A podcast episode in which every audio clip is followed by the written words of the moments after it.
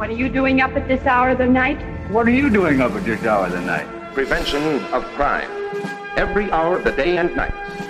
Movie. Break! Is the team that protects your property and you.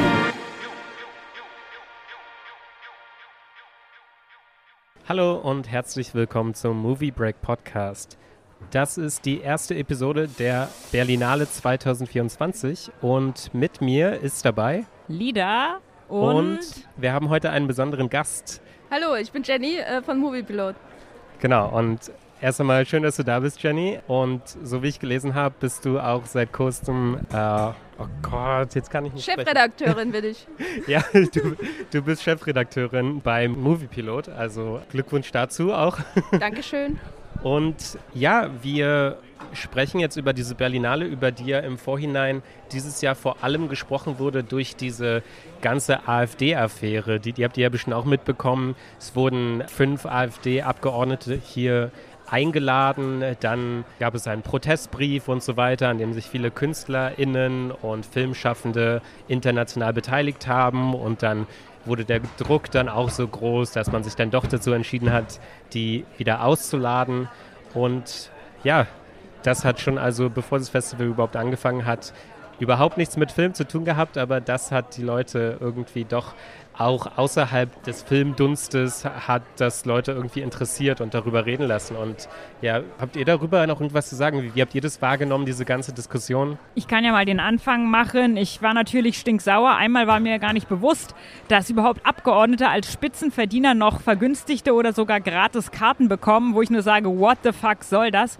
Dann, dass die Berlinale so tut, als wäre sie aus allen Wolken gefallen, dass die AfD jetzt eingeladen ist, wenn die wissen, dass jedes Jahr Abgeordnete eingeladen werden und man weiß, dass die AfD AfD da auch im Bundestag sitzt, dann kann man sich das ja an drei Fingern abzählen. Und dann, dass man sich erstmal treffen und diskutieren muss, um zu entscheiden, dass man die Nazis wieder auslädt. Ich meine, stellt euch mal vor, Nazis sind irgendwo eingeladen, wo ihr eine Party gebt und dann dann müsst ihr erstmal lange drüber reden und drüber nachdenken, ob ihr die dabei haben wollt oder nicht. Also alles sehr halbherzig und auch nur offenbar, um noch irgendwie den Hals zu retten gemacht aus meiner Sicht und wirkt ein sehr negatives Licht auf das ganze Festival. Ja, also einerseits äh, kann ich da voll zustimmen, andererseits bin ich auch so ein bisschen bei Christian Petzold, der bei der Pressekonferenz der Jury irgendwie gesagt hat, ja, die paar Hanseln, wir sind mehr in dem Sinne, das ist wichtiger, dass wir zu tausend auf die Straße gehen. Aber im Wesentlichen kann man schon sagen, das ist einfach so was, wo ich mir auch einfach frage, ähm, ist das niemandem vorher aufgefallen? In dieser Stimmung, ne? also so rein von dem PR-Gedanken.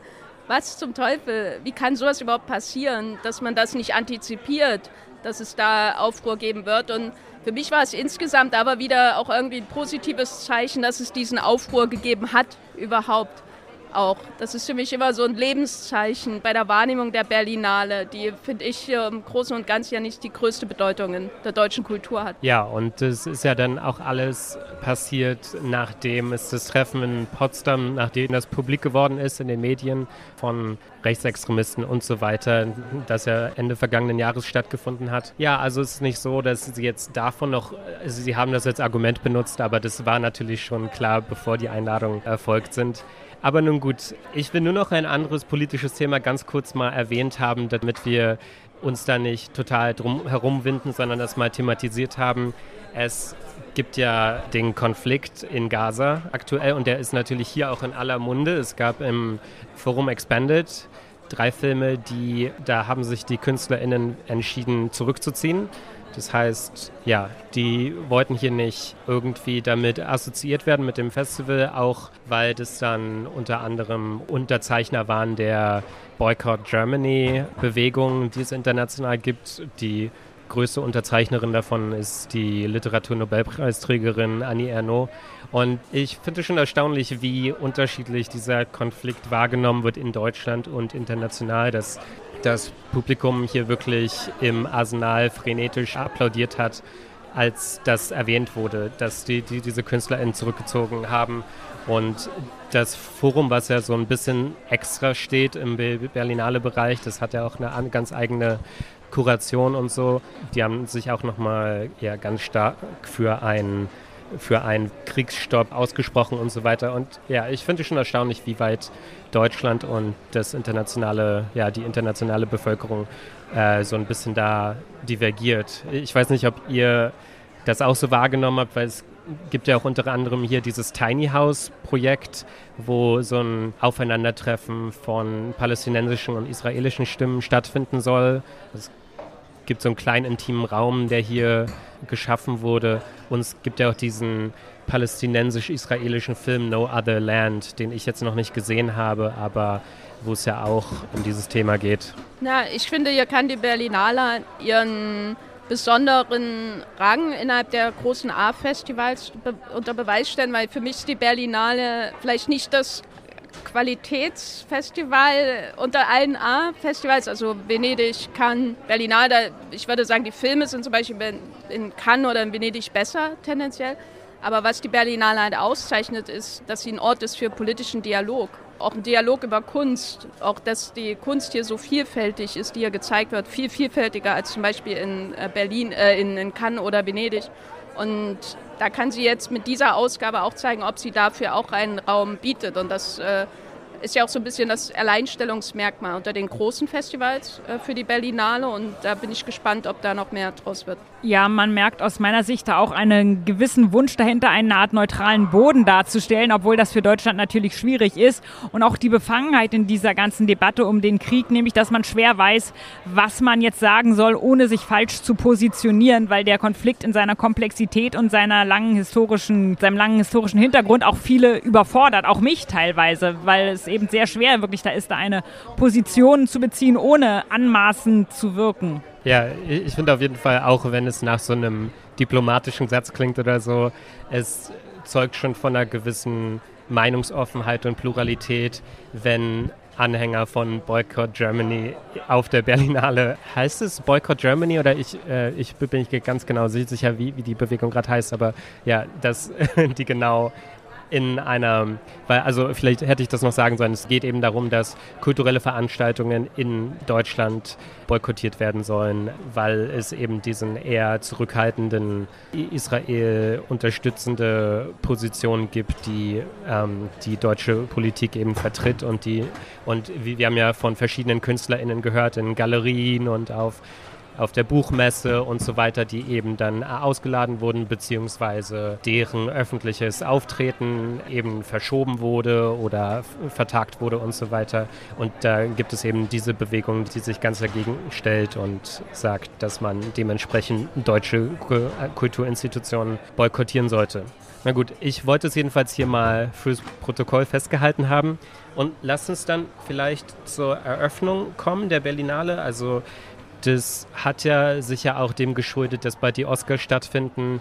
Mit uh, Small Things Like These hat es begonnen, dass ja Killian Murphy als alles überstrahlende Figur hat. Also da hat man sich natürlich gefreut, dass ein womöglich bald Oscar-Träger hier dann auch den roten Teppich betritt. Ich glaube, Matt Damon war auch da unter anderem. Und wir haben auf der Berlinale generell noch Scorsese, der hier geehrt wird für, also der für sein Lebenswerk hier geehrt wird mit dem Ehrenbären. Und ja, ich glaube, du hast ihn nicht gesehen, Jenny, aber Nein, äh, ich hatte die Wahl, ähm, krank in das Kino zu fahren und meine Umgebung unglücklich zu machen und all das nur für den Eröffnungsfilm einer Berlinale, mit dem ich insgesamt in meinem Leben noch nie eine gute Erfahrung gemacht habe oder zu Hause zu bleiben und äh, die zweite Staffel von White Lotus nochmal zu schauen. Und ich habe mich für White Lotus entschieden. Ja, aus meiner Sicht äh, gute Entscheidung, denn ich fand den eher schwach und enttäuschend, obwohl das Thema mich sehr interessiert hat. Es geht um die Morglin Laundries in Irland, die eine ganz üble Geschichte haben. Aber im Film selbst haben wir eher die äh, Besinnungsgeschichte des Hauptcharakters, den eben Killian Murphy verkörpert. Also nur am ganz am Rande diesen Hintergrund der ähm, Internierungsheime für äh, sozial nicht genehme junge Frauen. Ja, ich fand den auch relativ schwach, muss ich sagen. Ich weiß auch gar nicht, ob ich da so in der Minderheit bin, aber ich fand auch Killian Murphy fast ein bisschen fehlplatziert in diesem Film. Also irgendwie dieses dieses Alter, das er da verkörpern soll und diese, ich habe irgendwie das Gefühl, Killian Murphy, der verströmt wirklich was Jugendliches immer, wenn ich ihn sehe und in dieser Rolle, das hat für mich gar nicht so gut funktioniert, muss ich sagen. Ich hatte irgendwie so eine Erfahrung, dass ich ihn gleichzeitig gern sehe, weil es einfach Killian Murphy ist, aber auch erkenne, dass die Rolle nicht die beste für ihn ist. Ich weiß nicht, ob es dir auch so ging wieder. Ja, so ging es mir auch, dass man ihm besonders diese harte Arbeitergeschichte überhaupt nicht abnimmt. Er wirkt einfach wie das Kind aus einem gediegenen intellektuellen Haushalt und nicht wie jemand, der ein Kohleunternehmen hat und jeden Tag tonnenweise Kohle schippt. Und dann ist eben auch der Punkt, dass der Film eine sehr starke religiöse Analogie hat und Parabelhaftigkeit. Und wenn man weiß, dass die Morgan Laundries eben ein Projekt der katholischen Kirche waren und de facto dazu eben einfach dienten, junge Frauen, insbesondere aus der Unterschicht, auch zu versklaven und zu misshandeln und manchmal ihr Leben lang einzusperren und oft auch in vielen Fällen zu töten oder zu ermorden, kann man fast sagen. Die Leute sind dann oft an Entkräftung, an Krankheiten und dergleichen gestorben und es wurden hunderte Frauen in Massengräbern verscharrt. Da wurde niemals jemand verurteilt und dann dem Ganzen eine religiöse Analogie zu geben, das ist sehr, sehr ambivalent, um nicht zu sagen abgeschmackt.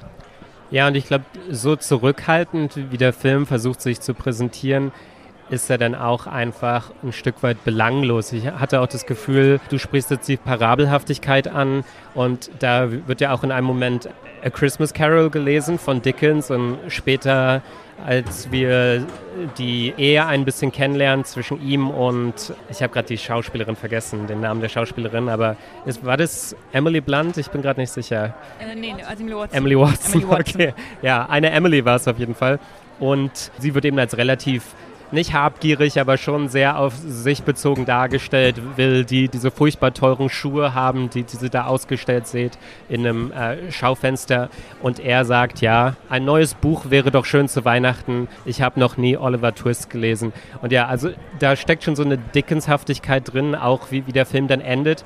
Und ging es ja auch so, Lieder, ich hatte das Gefühl, dass es jetzt das Ende der Pilotepisode. Jetzt beginnt das eigentliche Ding und dann hört der Film einfach auf. Ja, hätte auch so eine irische Arbeiter-Kitchen-Sink-Soap sein können. Sehr gut, ja.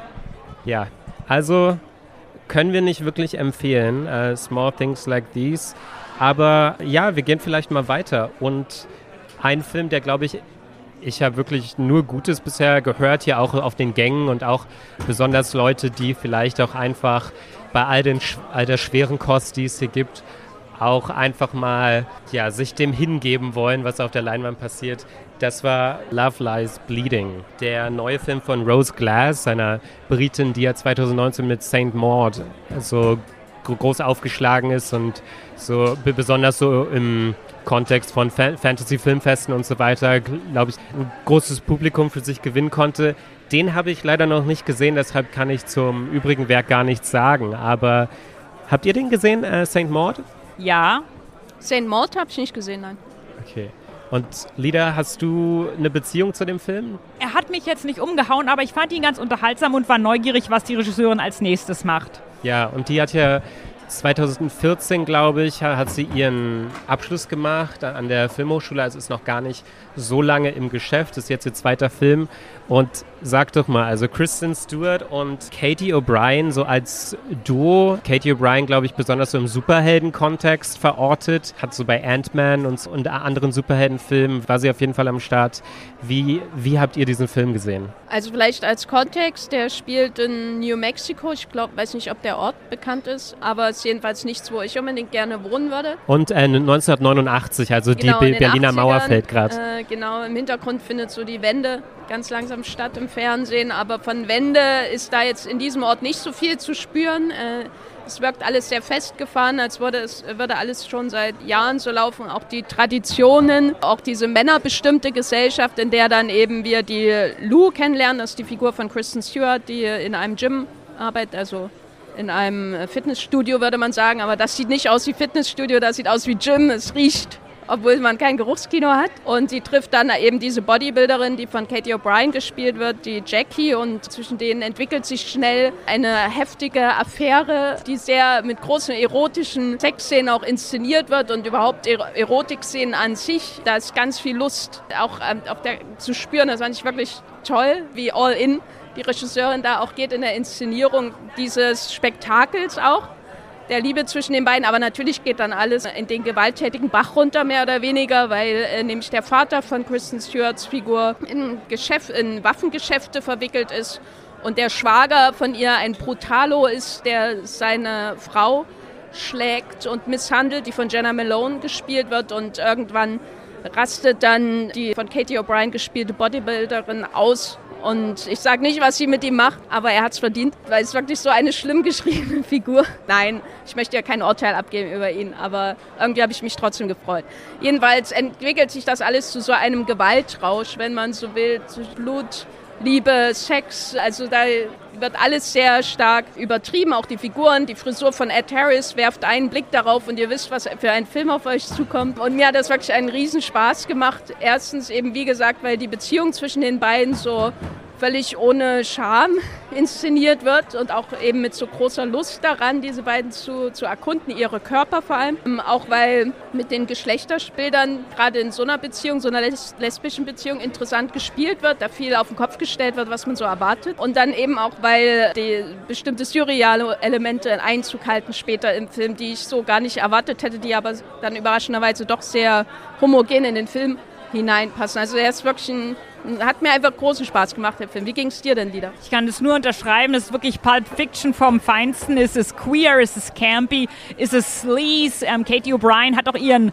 Hulk-Moment, so als kleine Anspielung auf die Superheldenkarriere. Wir haben ganz viele Fetisch-Szenen. Wir haben 80er Jahre Vintage-Video-Optik. Es sieht genauso aus wie von einer alten Kassette geguckt. Alles also, verraucht natürlich auch im Fitnessstudio. Genau, es ist verqualmt, es ist schmutzig, dreckig, richtig Schundroman-mäßig, aber so, dass es groß großartigen Spaß macht. Also definitiv eine Empfehlung von mir auf jeder Ebene, auch schauspielerisch. Jenny hatte schon gesagt, man merkt einfach den Unterschied, ob queere Figuren von anderen queeren Menschen dargestellt und gespielt und geschrieben wurden oder ob es nur ein straighter Blick ist, der diese Welt nur von außen kennt, aber nicht von innen. Ja, das ist wirklich hervorragend gespielt alles. Ist immer so ein Aspekt, den ich jetzt nicht so interessant finde, aber wenn es in einem Film so wirklich heraussticht, dann muss man es auch betonen. Und also Kristen Stewart vor allem für mich reißt dieses Ding auch total an sich. Also ich habe das Gefühl, die hat sich so weiterentwickelt innerhalb der letzten Jahre und hat so richtig genau das gefunden, wie sie sich selbst präsentieren möchte. Und die Frisuren sind natürlich auch wunderbar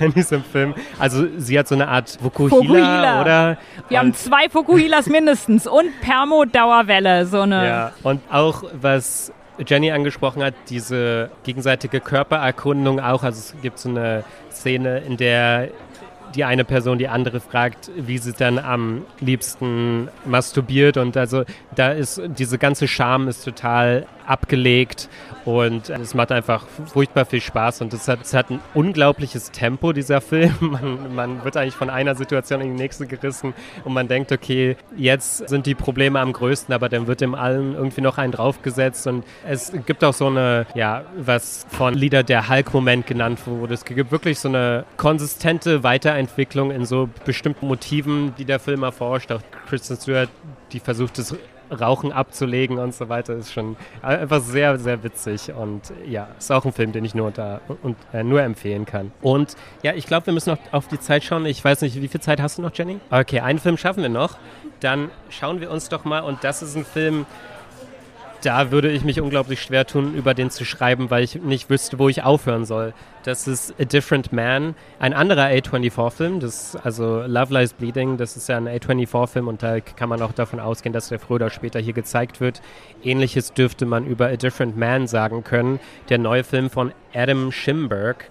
Und ehrlich gesagt, ich bin mit Schimberg nicht vertraut, aber ich habe eben gesehen, dass er diesen Chain for Life gemacht hat, 2018, wo es eben ein sehr ähnliches Thema gibt. Ich habe das Gefühl, nach allem, was ich sagen kann, scheint es jetzt eine Meta, nochmal eine Meta-Version dieses Films zu sein.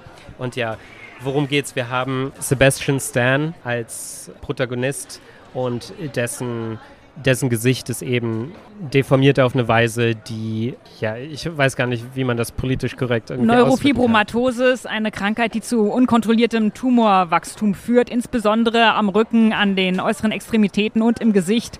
Und diese Tumore sind gutartig, führen aber zu massiven äußeren Veränderungen. Unter anderem üben sie auch großen Druck auf Weichteile und das Knochengewebe aus, sodass sie manchmal entfernt werden müssen. Und aber vor allem eben der ästhetische Aspekt ist oft sehr belastend für die betroffenen Menschen. Menschen. Ja, und dieser Film, was ich meinte mit, ich wüsste gar nicht, wo ich aufhören soll, ich wüsste gar nicht, wo ich anfangen soll. Es gibt wirklich, es ist ein Film, wo es darum geht, wie man sein Leben als Narrativ erzählen kann, wie dieses dieses Narrativ aber auch äh, neue Formen annimmt, wie das eigene Leben von anderen Personen wie sagt man, nicht angenommen, aber so Appropriation, wie sagt man das auf Deutsch? Ja, quasi übernommen. Wir haben auch so ein bisschen den Doppelgänger-Effekt und Appropriation in umgekehrter Konstellation ist natürlich der Fall, denn Sebastian Stan spielt in großer Maske einen Schauspieler mit Neurofibromatosis, der dann auf wundersame Weise geheilt wird und in dem Moment einen anderen Menschen, der auch zufällig dann ins Schauspielgewerbe eintritt, trifft, der tatsächlich an Neurofibromatosis leidet, auch im wirklichen Leben, nämlich Adam Pearson, der auch schon in Chain for Life äh, Darsteller war. Genau, und ich weiß nicht, Jenny, was für einen Eindruck hattest du von diesem Film? Also, ich fand ihn super, muss ich ehrlich sagen. Ich kannte den Regisseur vorher noch nicht. Ich hatte mich am meisten eigentlich auf Adam Pearson gefreut, weil ich ihn aus Under the Skin von Jonathan Glazer Ja. kenne. Er hat eine sehr einprägsame Szene. Und ich muss auch sagen, er ist der, der für mich äh, mit dem Film einfach davon gerannt ist. Nichts gegen Sebastian Stan. Er, er spielt hier wieder so einen, ja, wie sagt man das am besten nett? Er spielte einen sehr eingeschüchterten Mann, der lange Zeit eine gute Ausrede für sein Leben hat und dann jemanden trifft, der ihm zeigt, dass diese Ausrede an sich nicht sehr tragbar ist. So. Und das macht er auch sehr gut, weil er es immer schafft, diese düsteren Seiten seiner Figur zu zeigen, ohne ihn zu verurteilen oder ihn grotesk wirken zu lassen in seiner. Also es ist nicht Joker, möchte ich damit sagen, mit Joaquin Phoenix, was hier passiert, auch wenn die Story eigentlich in eine ähnliche Richtung teilweise geht. Aber der Adam Pearson, der kommt da in diesem Film, er, ist so ein, er spielt so einen Charmeur, der da hineinkommt und sich da hineinwuselt in diese Theaterprobe und ihm dann, also der Figur von Sebastian Stan, dann nach und nach den Rang abläuft und ihm auch die Rolle so ein bisschen abzunehmen droht.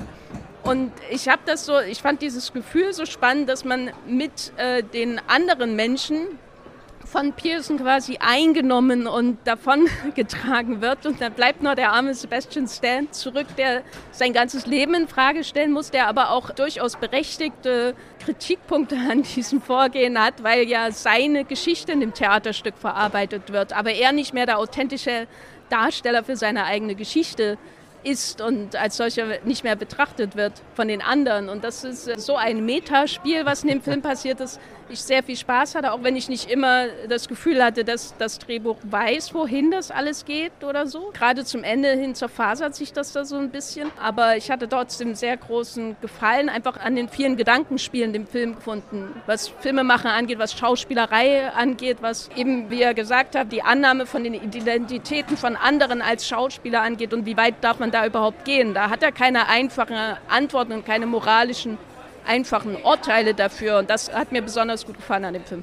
Ja, ist ein Film, glaube ich, wenn man da viel drüber nachdenkt, wird man auch unweigerlich Kopfschmerzen bekommen, weil es wirklich echt, es gibt Schicht für Schicht für Schicht, die man sich dann unterschiedlich ansehen könnte. Ich will noch sagen, dass es für mich auch das Festival der Renate Reinswe ist, die hier ja. ja auch die Regisseurin spielt und so unglaublich charmant ist. Sie ist ja auch in diesem anderen Competition-Film Another End, den ich jetzt nicht weiter empfehlen würde, aber sie sticht in beiden Filmen heraus und hier besonders in A Different Man. Sie ist so charmant in diesem Film, also und so witzig und sie hat so gutes komödiantisches Timing einfach auch. Und ja, ist schön zu sehen, dass sie nach diesem Joachim Trier-Film auch einen Fuß reinbekommen hat. Ich glaube, sie hat ja, bevor sie diesen, wie hieß er, Worst Person in the World. The worst Bevor person sie den gemacht hat, stand es ja gar nicht so in Aussicht, dass da jetzt doch noch eine große Schauspielkarriere in der Zukunft liegt. Aber ich glaube, das hat sie jetzt schon zementiert, auch mit dieser Performance. Ja, sie ist absolut großartig, ist auch in jeder Hinsicht ein toll besetzter Film. Und ich wollte noch einen Aspekt, den der Film thematisiert, ansprechen, nämlich Privilegien. Das ist der Film hinterfragt, ob manche, wie viel von unserer Persönlichkeit, unserem Verhalten davon abhängt, wie viel Privilegien wir haben und auch wie Privilegien, selbst diejenigen Privilegien, die wir selbstverständlich annehmen, zum Beispiel durch die Straße zu gehen, ohne dass die Leute uns massiv anstarren, plötzlich uns verändern können und dass manche eben nur deswegen kein Arschloch sind, weil sich das Arschloch tief in sich verscharrt haben. Und umso mehr Freiraum man hat, sich mies aufzuführen, umso mehr tendiert man mitunter auch dazu, das zu machen. Und das thematisiert der Film auf sehr ironische, amüsante Weise. Ja, und ich würde Jenny zustimmen, dass der schon ein bisschen zerfasert am Ende, aber ich finde, der stellt so viele interessante Fragen. Also ich glaube, da man muss danach Gespräche führen, einfach mit anderen Leuten, habe ich das Gefühl. Es regt total dazu an und ich bin für so einen Film einfach dankbar, dass er hier existiert. Der lief ja schon in Sundance und hat jetzt hier die internationale Premiere gehabt. Also das war A Different Man von Adam Jimberg. Ich weiß nicht, ob wir dazu noch was zu sagen haben. Ich glaube, wir sind gut, ne? Ähm, ja, vielleicht noch zum Ende hin, Jenny, hast du noch Empfehlungen zum Festival generell? Also ich habe vorhin gehört, du hast 19 Filme bisher gesehen. War da noch irgendwas dabei, was du herausheben möchtest? Also mein Horrortipp wäre noch Kuckuck. Kuckuck von äh, Tilman Singer. Der hat vor ein paar Jahren hier Loose gemacht, den, äh, das sehr, sehr eigenartige Horrorfilm mit allen möglichen Genre-Elemente, die er vermixt. Und einen Film möchte ich noch empfehlen, der hat noch ein Embargo, deswegen darf ich dazu nichts sagen, aber Verbrannte Erde von Thomas Arslan, schaut den. Okay. Und du, Lida? Also Kuku wäre auch mein Tipp. Ich durfte die wunderbare Hunter Schiefer gestern interviewen. Das Interview findet ihr beim Movie Break, aber erst zum Filmstart, der bis jetzt im Juni angesetzt ist. Also müsst ihr noch etwas geduldig sein. Und ansonsten würde ich sagen, wenn ihr tatsächlich mal aufs Festival gehen könnt, dann guckt die Shorts. Da findet ihr wirklich viele schöne kleine Sachen. Ansonsten bin ich gespannt auf den Sasquatch Sunset, der heute Abend noch im Special läuft und sehr weird aussieht. Aber den habe ich noch nicht gesehen, also Spannung steigt. Okay, ja, und Kuku ist ja auch, der hat einen internationalen Release durch Neon und so weiter. Also da wird man auf jeden Fall noch davon hören im Laufe des Jahres. Und ja, Lieder, wir haben uns bewusst jetzt auch ein paar Filme aufgespart und die werden wir dann beim nächsten Mal besprechen können. Ich muss sagen, bisher meine Highlights sind alle Dokumentationen, die stehen dieses Jahr sehr hoch bei mir im Kurs. Und ja, bis dahin, beim nächsten Mal sprechen wir zum Beispiel über Mati Diops neuen Film, der fände ich ganz großartig war, aber dazu mehr beim nächsten Mal. Vielen, vielen Dank, Jenny, dass du dabei warst. Das war Danke für die Einladung, hat viel Spaß gemacht. Super und ja, wir hatten große Probleme hier heute einen Platz zu finden und ich hoffe, die Hintergrundgeräusche haben nicht allzu abgelenkt. Ja, vielen Dank, vielen Dank auch an dich, Lieder. Ja, gerne und das ist halt authentisch, wenn es mal im Hintergrund etwas lauter ist auf dem Festival. Und damit, ja, bis zum nächsten Mal. Vielen Dank und tschüss.